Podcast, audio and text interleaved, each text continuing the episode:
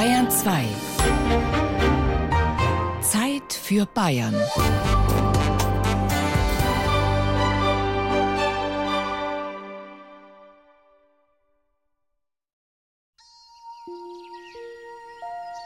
Bayern ist bekannt für seine vielfältige Flora und Fauna. Auch die Grünanlagen in Bayerns Städten sind kleine Paradiese. Doch immer häufiger wird diese Idylle jäh gestört durch drastische Schlagzeilen. Wildschweine verwüsten Gärten und greifen Spaziergänger an. Waschbärplage in Bayern. Krähen fliegen Angriffe auf Kinder. Nach Beißattacke. Wie gefährlich sind Marder? Problembiber bedrohen Sportverein. 66 Millionen Euro Schaden durch Marderbisse. Schlägt die Natur zurück? Werden unsere Städte belagert von Wildtieren? Geh zurück. Komm, komm, komm. Weißt du, die weiß schon, was los ist. Unterwegs mit einem Münchner Stadtjäger. Wolfgang Schreier ist Falkner und Jäger aus Leidenschaft. Heute ist er auf Kanincheninspektion auf einem Fußballplatz im Münchner Norden. Ich habe heute jetzt einen Hund. Ich werde ein paar Stellen anfahren, um einfach zu kontrollieren, inwieweit jetzt die Jagd gefruchtet hat, ob noch weitere Jagdaktionen nötig sind oder ob man sagen kann, jawohl, jetzt ist ein geringer Bestand da. Ich jage lieber mit meinen Greifvögeln. Der Greifvogel jagt ja sehr selektiv. Das heißt, alles kranke, schwache wird bevorzugt vom Greifvogel eben gefangen. Was übrig bleibt, ist gesunder Bestand, der allerdings in einer vernünftigen Größenordnung sein muss. Das heißt, ich kann hier auf dem Platz nicht 100 äh, Kaninchen leben lassen, weil dann kann man hier nicht mehr den Sport ausüben, nämlich Fußball spielen. Weil die den Platz kaputt machen und wir haben halt auch schon Verletzungen gehabt, Bänderrisse, wenn die Spieler dann umknicken in diese kleinen Scharlöcher, die halt Kaninchen machen und das wäre einfach zu gefährlich. 10, 15 Kanickel dürfen da ohne weiteres rumspringen, weil dann ist der Schaden auch dementsprechend also wirklich gering. Sitz, jetzt ich einen Hund pfeifen. Maler. Maler scheint was entdeckt zu haben. Da vorne, wo der Hund unterwegs war, da ist ein Kaninchenbau. Und da sehe ich dann die Kaninchen, wenn sie vom Hund weggehen und da drin verschwinden. Jetzt, wenn normaler Jagdtag wäre, würde ich ein Frettchen dabei haben. Dementsprechend das Frettchen in den Bau einschliefen lassen. Und dann warte ich geduldig mit dem Habicht, bis das Kaninchen springt. Und dann versucht es der Habicht zu fangen. Das ist Teamwork vom Feinsten. Aber jetzt ist der Hund wieder leise. Jetzt war er spurlaut. Jetzt sucht er weiter. Jetzt pfeift man einmal her. So, Maler, hier. Und Sitz. Also, hier kann ich ganz klar sagen, die Bejagung ist nicht beendet. Hier ist der Bestand einwandfrei noch zu hoch. Mit den Vögeln jagen tun wir hauptsächlich Kaninchen. Dann äh, Vergrämungsflüge haben wir auf Krähen, Möwen, wo äh, einfach zu viele von diesen Vögeln vorkommen, um die Verkotung dementsprechend ein bisschen zu verhindern. Und ab und zu mal die Gänse auch vergrämen, geht mit dem Vogel sehr gut. Das ist die Palette eigentlich mit dem Vogel. Der Falkner ist ganzjährig und hauptberuflich im Einsatz. Oft geht es dabei um kranke Tiere. Wir haben momentan Einsätze auf Füchse. Wir haben in München aber die Fuchsreude. Das heißt, die Reude ist eine, Milbe, die das Fell vom Fuchs frisst. Die Füchse sterben dann jämmerlich. Kaninchen haben wir dann Myxomatose oder RHD, wenn der Bestand so groß wird, dann kommen diese Seuchenzüge. Dementsprechend sterben dann diese Tiere eigentlich recht qualvoll. Also ist doch vernünftiger, ich bejage sie, schaue da den Bestand in einer vernünftigen Anzahl heute und dann hat jeder was davon. Einen leidenden Reudefuchs erlöst Wolfgang Schreier mit seinem Jagdgewehr und bringt ihn in die Verbrennung. Denn die Milbe kann auch bei Hunden die Reude auslösen. Die Stadtjäger handeln genau nach den rechtlichen Vorgaben. Das Wild, also Fuchs, Wildkaninchen, Gänse, läuft unter dem Jagdrecht. Dann haben wir bestimmte Tierarten, die im Naturschutzgesetz verankert sind. Da kann man jetzt zum Beispiel seltene Vögel nennen, wie der Specht zum Beispiel. Ja, wir haben aber auch Spechte, die die ganzen Fassaden in München zertrümmern. Und die Leute meinen, ich komme dann mit meinen Vögeln und, und mache da Abhilfe. Geht natürlich nicht. Ich kann nicht einfach jetzt alles umbringen, was ich meine, das geht jetzt an mir auf die Nerven oder geht zu Schaden.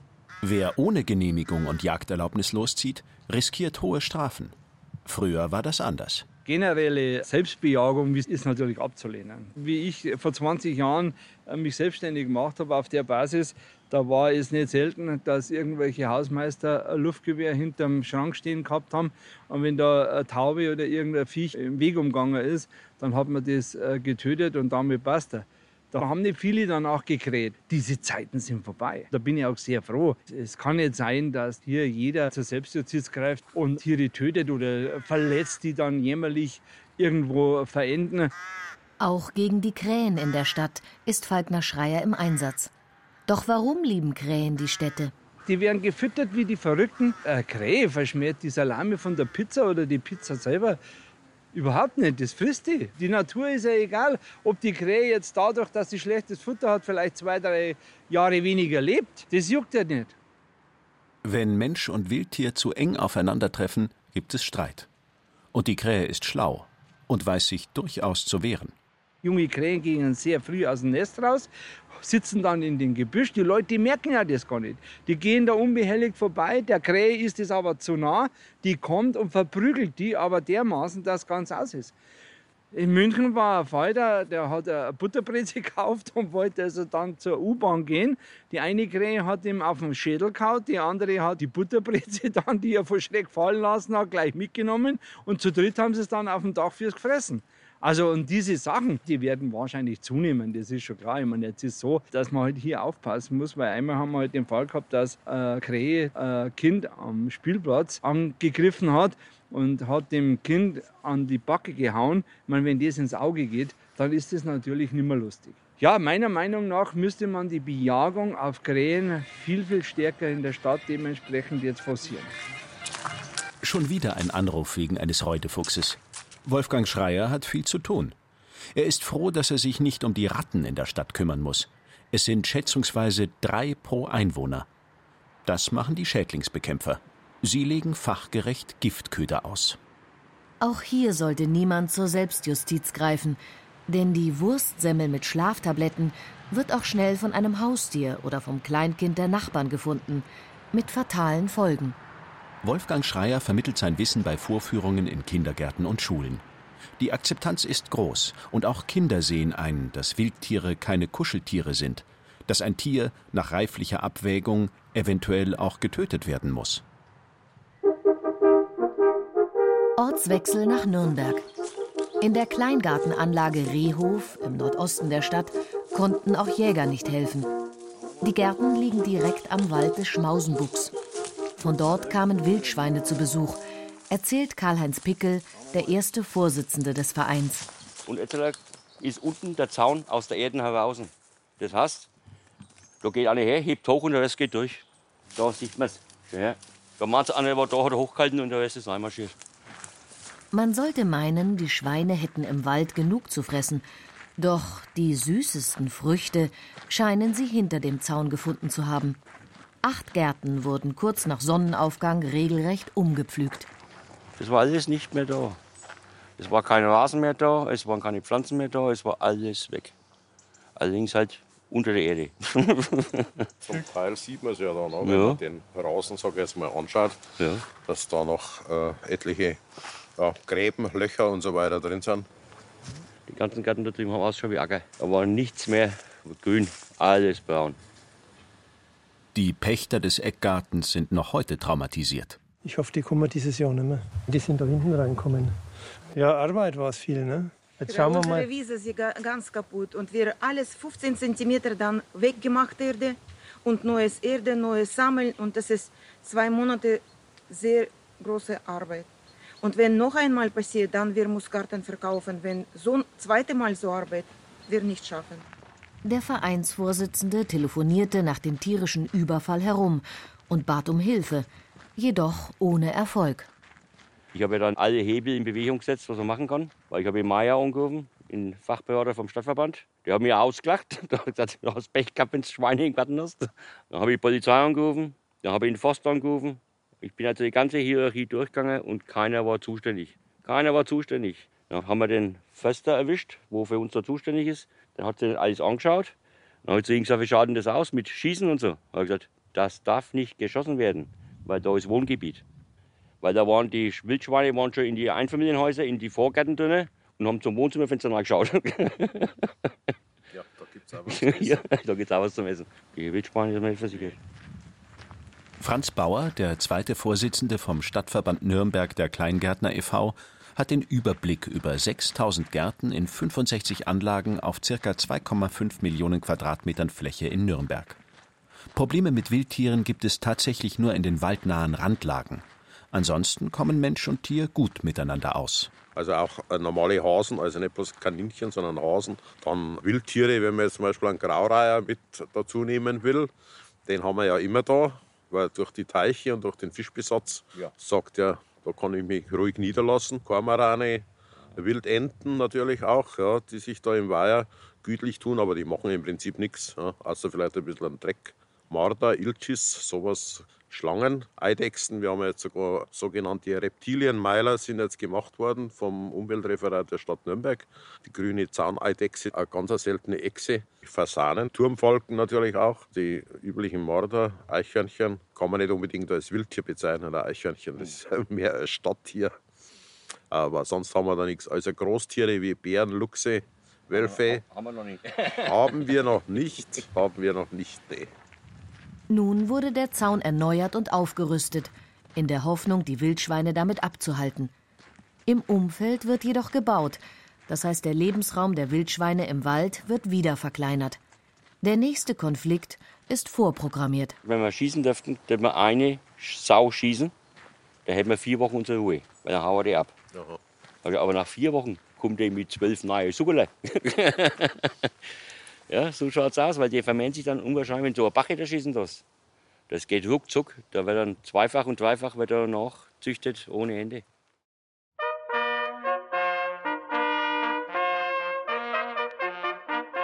Zurück in München. In einem Bürohochhaus hat es vor kurzem Probleme mit der Haustechnik gegeben. Offenbar hat sich ein Marder hinter der Fassade aufs Dach hinaufgearbeitet. Das konnte der Stadtjäger Uwe König bei einem Wildtiermonitoring mit seiner Spezialkamera schon feststellen. Nun sucht er nach den Einstiegsstellen des Raubtiers. Doch was will ein Marder überhaupt in einem Bürohochhaus? Er findet vor allen Dingen erstmal Ruhe. Er findet hier, wenn ich mal rüberschaue, Nahrungsquellen, weil hier auf dem Dach Vögel sind. Er findet Wasser. Wir haben häufig auf vielen Dächern Kühlaggregate, Tropfwasser.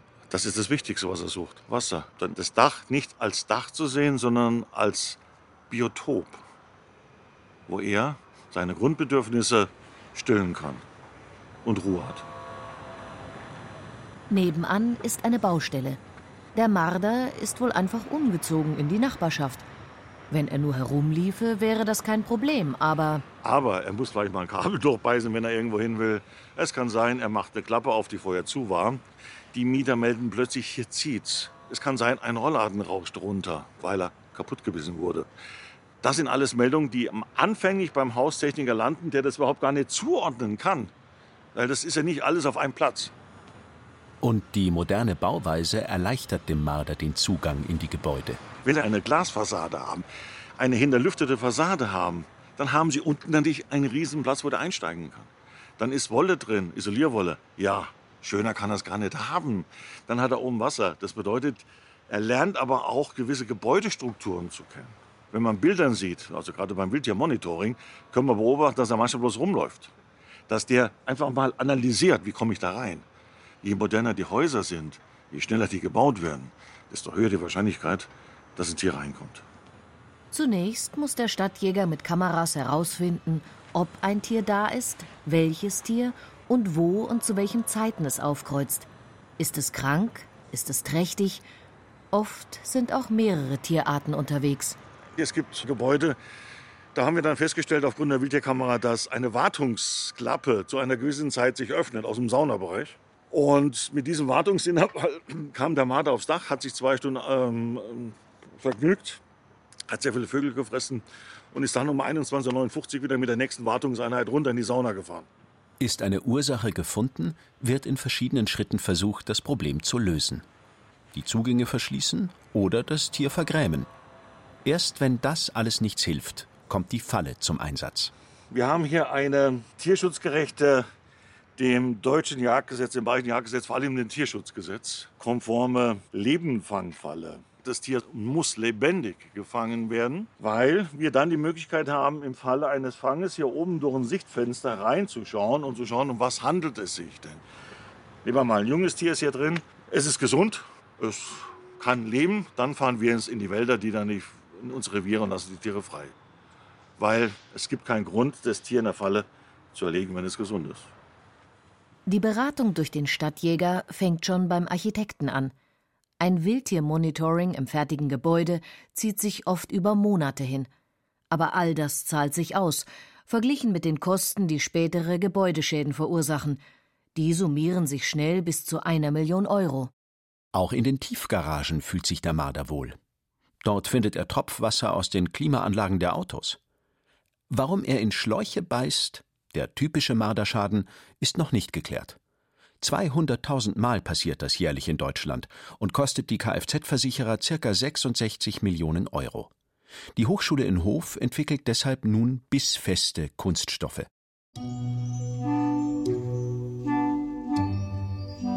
Es ist immer wieder das Fehlverhalten der Menschen, das Tiere in die Stadt lockt. Katzenfutter auf der Terrasse, herumliegende Essensreste oder Kompost. Das bietet einen reich gedeckten Tisch. Leichte Zugänge ins Haus – Bäume, die den Aufstieg aufs Dach ermöglichen. Schon hat man tierische Mitbewohner. Früher, so meint Stadtjäger König, kannten sich die Leute auch noch besser mit Wildtieren aus, haben sie einfach in Ruhe gelassen. Heute reagieren viele panisch, wenn ein Fuchs durch den Garten läuft. Meist kapieren Stadtbewohner nicht mehr, wie die Natur funktioniert. Es ist ja nicht ein Tier da. Tiere sind da, weil sie auch als Beute untereinander gelten. Gehen Sie mal bitte davon aus, wenn diese Kanickel da sind, dann wird der ganz spezialisierte Kaninchenräuber kommen, das ist der Iltis. Was macht das zweite Tier da? Ja, wenn die sehen, dass der Iltis in die Stadt ging, gehen andere Tiere auch mit, weil wenn der ein Tier jetzt reißen wird, bleiben Reste über. Jetzt kommt der nächste, das wäre dann die Krähe, die sagt, hey, schau mal, da liegt ja was. Jetzt kriegen die sehr viel Nahrung und jetzt steigt natürlich auch die Population, weil wir hier in unserem System Stadt ja natürlich keine Feinde haben. Es wird immer enger in der Stadt, auch für die Tiere. Deshalb ist ein gutes Wildtiermanagement unabdingbar. Eigenartig, dass ausgerechnet die Jäger dabei eine Lanze für die Wildtiere brechen müssen. Der Mensch ist für die Tiere ein sehr großes Problem. Der Stadtjäger ist eigentlich der Beratende, der immer zwischen den Fronten steht und einerseits vor einer tiefgehende Liebe zu einem Tier steht, andererseits aber auch ich will es da niemand zitieren, aber man könnte sagen, ja, da macht mir mein Autodach schmutzig. Und das würde schon reichen, dass er das Tier erlegt haben möchte. Aber diese Schere ist so weit auseinander, dass wir in der Mitte eigentlich fast ganz alleine sind. Die einfach nur darum schauen, wie geht es den Tieren tatsächlich. Aber es gibt auch noch Rückzugsflächen für Tiere mitten in München. Der Waldfriedhof im Stadtteil Großhadern beherbergt seit seiner Gründung im Jahr 1907 einen kleinen Rehbestand.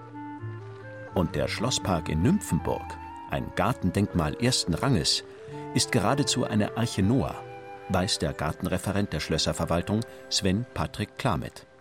Eine Langzeitstudie in drei bayerischen Parkanlagen hat die Artenvielfalt bestätigt dass Artenschutz und Gartendenkmalpflege sehr gut auch harmonieren und zusammenarbeiten können. Das haben wir hier schon über Jahre praktiziert.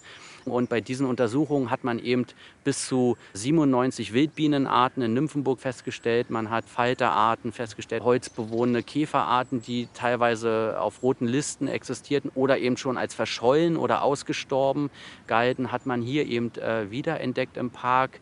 Und darauf sind wir sehr stolz auf diese Erkenntnisse, auch dass diese Forschung nochmal unsere Arbeit letztendlich auch belegen, die wir hier über Jahrzehnte praktizieren und auch nochmal zeigen, wie wertvoll auch so eine historische Parkanlage für die Tiere, für die Pflanzen, aber auch für uns Menschen und für die Besucher letztendlich sein kann.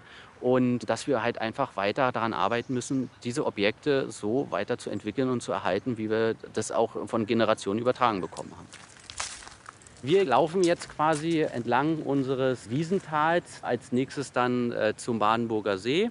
Dann werden wir noch einen kurzen Stopp bei dem Eisvogel am Pan machen. Das ist so eine Flugstrecke, die er da immer hat, die auch äh, mittlerweile von Fotografen sehr oft genutzt wird. Vielleicht sehen wir ihn heute, ich weiß es nicht, wir müssen mal schauen, Augen offen halten.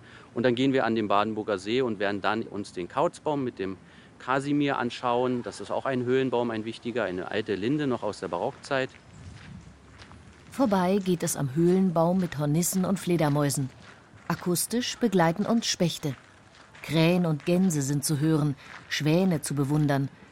Wasservögel bleiben oft ganzjährig hier und vermehren sich stark. Der kleine Rehbestand im Park ist dagegen selten zu sehen und verursacht kaum Probleme. Sorgen macht ein ganz anderes Tier, das zwar possierlich anzusehen ist, aber brachial zu Werke geht. Ja, der Biber, der Biber in unserem Park. Wir haben uns über den ersten Biber, den wir doch hier wahrgenommen haben, haben wir uns noch sehr gefreut, weil die Tier- und Artenvielfalt hier steigt. Mittlerweile ist es so, der Biber an sich ist sehr, sehr äh, reproduktionsfreudig und die Population an Bibern ist doch mittlerweile extrem angestiegen in Nymphenburg, sodass wir eben auch uns überlegen müssen, wie wir langfristig, wo wir da ansetzen. Das Maß eigentlich einer Verträglichkeit ist hier schon überschritten. Man sieht es auch an den eben Nagespuren, an den gefällten Bäumen, die gerade im Umfeld von unseren Kanälen oder von unseren Gewässern eben wahrzunehmen sind. Die Möglichkeiten, wie man gegenüber dem Biber vorgehen kann, sind halt äußerst begrenzt. Es gibt ein Mittel, was man auf die Bäume aufbringt. Das wird aufgeschmiert, das ist aber sehr teuer und es kann nur bei bestimmten Bedingungen aufgebracht werden. Und die andere Möglichkeit wäre dann eben, äh, wie man sie jetzt hier ein paar Schritte weiter auch an einer unserer Buchen wahrnimmt, so eine Drahtgitterkonstruktion, die eben am Stammfuß sozusagen unsere Bäume vor Fraß des Bibers schützen soll. Es geht vor allem um die bildprägenden Bäume im Landschaftspark. Ohne sie würde sich das Aussehen der Anlage komplett verändern. Die Kosten für den Stahldrahtzaun sind hoch. Allein im englischen Garten, den Sven Patrick Klamet auch betreut, schlug das mit einem mittleren fünfstelligen Betrag zu Buche. Natürliche Feinde hat der Biber eben nicht. Ich glaube, der Wolf zählte mal dazu. Also so größere Raubtiere, die wollen wir jetzt allerdings nicht in den Nymphenburger Schlosspark haben. Nun wird überlegt, mit einem Biberrechen im Zufluss des Pasing-Nymphenburger Kanals das große Nagetier abzuhalten. Ob das auf Dauer hilft, ist fraglich. Der Streifzug zeigt, Wildtiere wandern nicht massenhaft in die Städte ein. Sie sind längst hier. Doch weil die Stadtbewohner den Lebensraum mehr und mehr verdichten, kommt es immer häufiger zu Kollisionen. Wir müssen wieder lernen, den Platz mit den wildlebenden Tieren zu teilen, sie zu respektieren und sie in Ruhe zu lassen. Aufs Füttern sollten wir ganz verzichten. Denn viel Futter heißt viel Nachwuchs. Und dann muss wieder der Stadtjäger kommen.